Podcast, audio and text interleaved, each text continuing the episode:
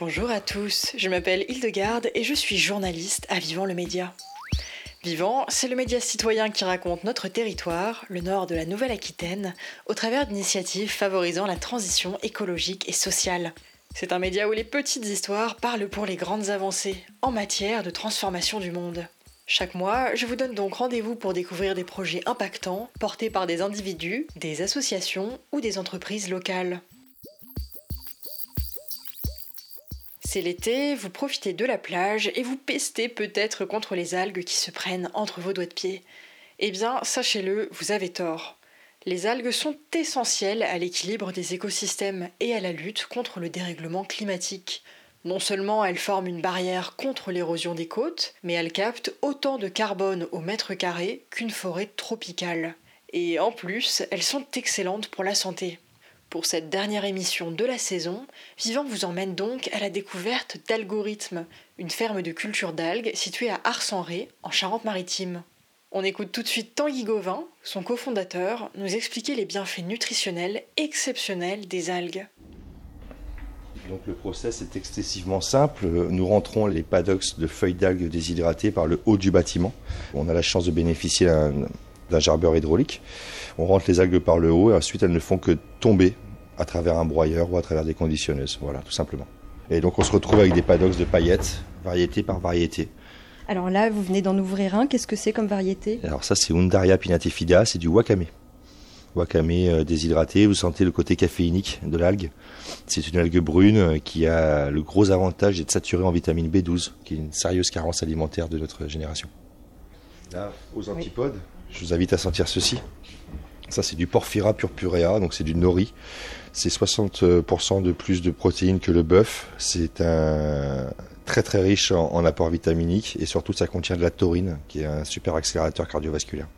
Donc les sportifs, par exemple, peuvent être friands de cette algue-là? Tout à fait. Sportifs, véganes, tous ceux qui ont des régimes alimentaires un peu particuliers, spécifiques. Après, derrière, on pourrait passer à une algue verte, qui est très intéressante aussi. Ça, c'est le persil de mer, c'est la honori, donc euh, Ulva intestinalis.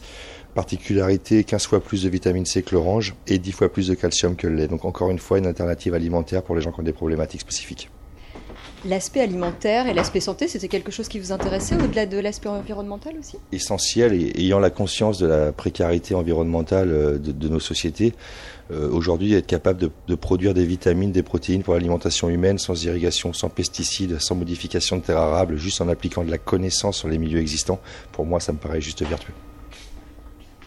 Je vous ai montré une variété d'algues brunes qui est à travers le wakame. Je vous ai montré une variété d'algues rouges à travers le porphyra et une variété d'algues vertes euh, à travers la honori. Après, derrière, on pourrait parler d'autres variétés comme la laitue, comme les gracilaria et comme beaucoup.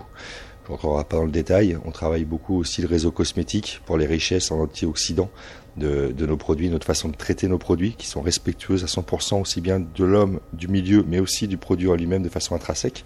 C'est ce qui va permettre de mettre en relief des principes actifs très intéressants pour le cosmétique.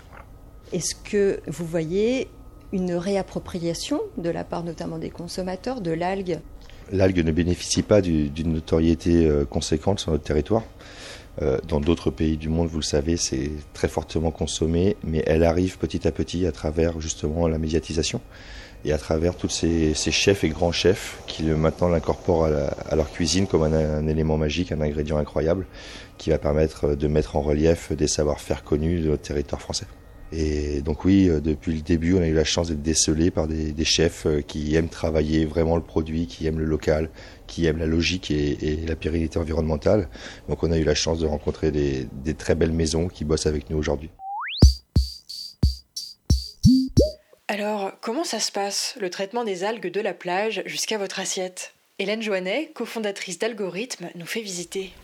Là, on arrive donc sur la zone de lavage. C'est ce que je disais tout à l'heure, vous avez six jacuzzis. Donc, il faut vraiment s'imaginer ces gros paddocks, plein plein d'algues, vertes ou rouges. Et en 2 heures, 3 heures, euh, on doit les avoir lavés et rentrer dans le tunnel qui est derrière nous. Tunnel de déshydratation. Donc c'est un tunnel qui est très intelligemment fait, c'est-à-dire que l'objectif est vraiment de maximiser la chaleur et l'aération. Toujours tout est à moins de 40 degrés pour garder toutes les propriétés des algues.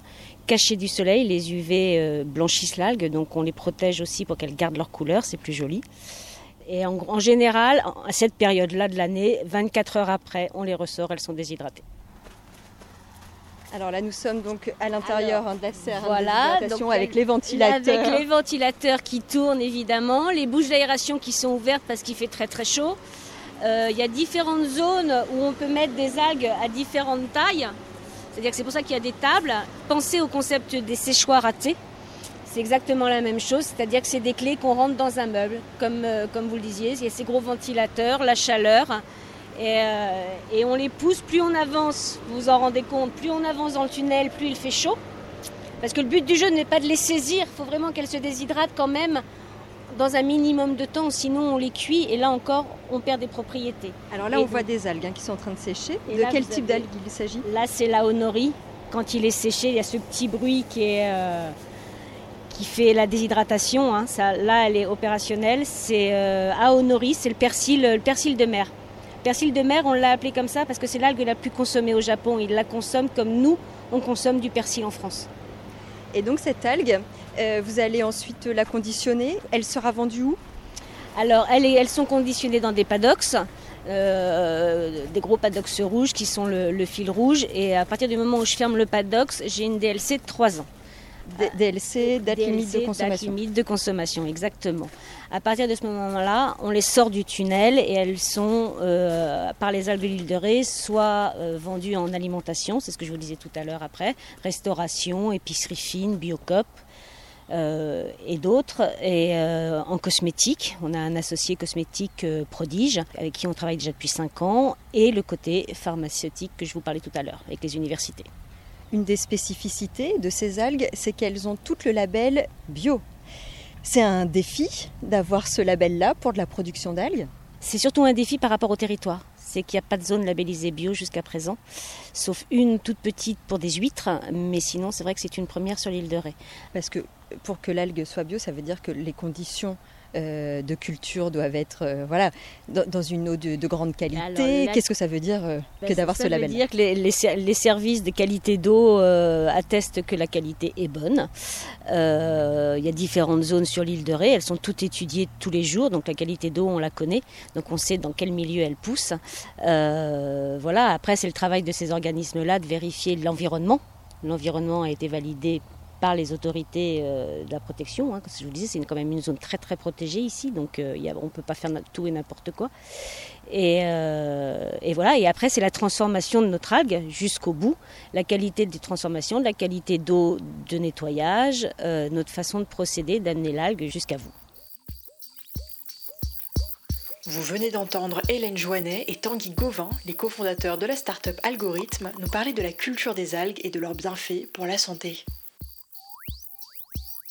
Et à propos de santé, saviez-vous que deux tiers des eaux potables de la Vienne sont contaminées par les résidus d'un pesticide? Le coupable, c'est le chlorothalonil, un fongicide largement utilisé en agriculture, du moins avant qu'il ne soit interdit en 2020 dans toute la France. Alors, si l'eau du département dépasse le seuil réglementaire de qualité, les experts estiment qu'elle est encore potable. Toutefois, en juin, cinq communes de la Vienne sont passées tout près de dépasser la limite de toxicité et donc de dépendre de bouteilles d'eau pour leur approvisionnement. Et puis, l'eau ne peut pas rester indéfiniment en dessous du seuil de qualité. Au bout de trois ans, renouvelable une fois, la réglementation exige que les fournisseurs rendent l'eau à nouveau conforme. Et ça, c'est très préoccupant, puisqu'aucun traitement ne permet aujourd'hui d'éliminer durablement la présence de cette molécule dans l'eau. Il n'existe, pour le moment, que des solutions temporaires. Cette situation, elle illustre la persistance des pesticides dans l'environnement, leur danger et aussi la difficulté que nous avons à les traiter. Et ça résonne d'autant plus avec l'actualité, puisque le 29 juin, l'État a été condamné pour, je cite, contamination généralisée, diffuse, chronique et durable des eaux et des sols par les pesticides. Concrètement, le tribunal administratif de Paris a estimé que l'État avait failli à protéger la biodiversité en mettant sur le marché des produits phytosanitaires dont les risques ont été sous-estimés.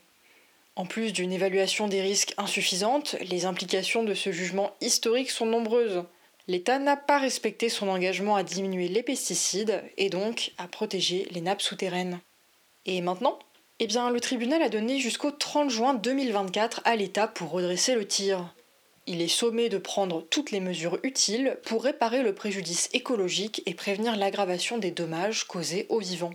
Pour ça, il doit évidemment diminuer l'usage des pesticides en cohérence avec le plan Ecofito. Lancé en 2009, ce plan était en fait censé diviser par deux l'utilisation des pesticides en 10 ans. Or, depuis, il n'a cessé d'être reporté et l'objectif n'est toujours pas atteint. Au contraire, la vente de produits phytosanitaires pour l'agriculture a même augmenté de 14% entre les périodes 2009-2011 puis 2018-2020. Autre injonction du tribunal, l'État devra restaurer et protéger les eaux souterraines. La justice a donc pris des mesures fortes pour responsabiliser l'État face à l'effondrement du vivant. Mais le délai d'un an pour agir paraît assez mince et suppose surtout une remise en question immédiate et profonde de notre modèle de production agricole intensive. On espère donc que l'État prendra les mesures qui s'imposent avant que le vivant n'implose. Et maintenant, quelques actualités locales en matière de transition écologique et sociale. Envie d'un peu de fraîcheur et de reconnexion à la nature? Mardi prochain, l'association Vienne Nature vous propose une balade pour découvrir la richesse des plantes et des animaux qui peuplent les zones humides. Une façon de mettre en lumière le vivant pour mieux le protéger. Cette sortie gratuite aura lieu de 14h à 16h30 le 11 juillet. Le lieu de rendez-vous sur la commune de Montoiron sera communiqué après réservation au 05 49 88 99 04. Jusqu'au 3 septembre, la Maison de la Forêt de Montamisé, située au cœur de la forêt de Moulière, en Vienne, accueille une exposition sur le thème des insectes.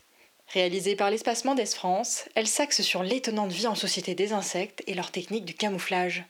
Elle pose également la question du rôle croissant qu'ils pourraient jouer dans l'alimentation humaine. Plus d'informations au 05 49 44 90 19. Vous connaissez forcément les marches des fiertés, souvent appelées Gay Pride, mais avez-vous entendu parler de la marche des fiertés rurales? Sa particularité, elle est destinée aux personnes LGBTQ, qui vivent en campagne. Une façon de leur donner de la visibilité et un espace pour faire communauté, tout en sensibilisant aux discriminations qui existent en milieu rural. Pour participer à cette deuxième édition, rendez-vous au village de Chenvel, en Vienne, le 31 juillet à partir de 11h. Au programme, une conférence débat sur la condition des LGBTQ, à la campagne, la marche des fiertés en question, un concours de tracteurs et un moment musical.